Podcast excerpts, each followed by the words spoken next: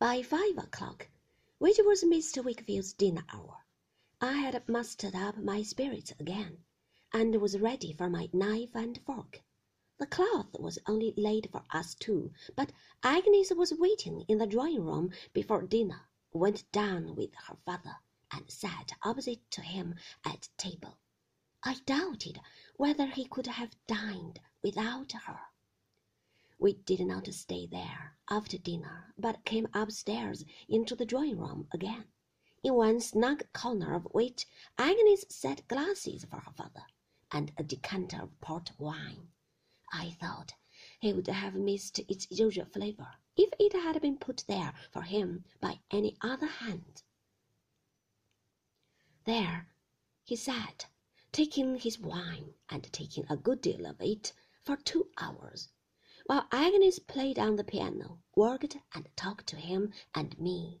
He was, for the most part, gay and cheerful with us but sometimes his eyes rested on her and he fell into a brooding state and was silent.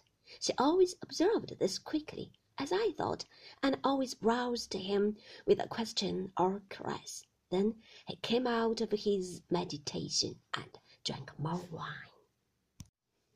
Agnes made the tea and presided over it, and the time passed away after it, as after dinner until she went to bed, when her father took her in his arms and kissed her, and she, being gone, ordered the candles in his office.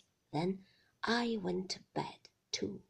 But in the course of the evening, I had rambled down to the door and a little way along the street, that I might have another peep at the old houses and the grey cathedral, and might think of my coming through that old city on my journey and of my passing the very house I lived in without knowing it.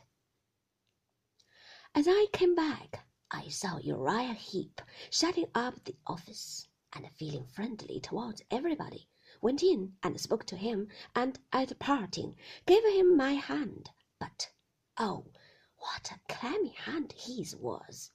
As ghostly to the touch as to the sight. I rubbed mine afterwards to warm it and to rub his off. It was such an uncomfortable hand that when I went to my room it was still cold and wet upon my memory. Leaning out of a window and seeing one of the faces on the beam ends looking at me sideways, I fancied it was Uriah Heep, got up there somehow and shut him out in a hurry.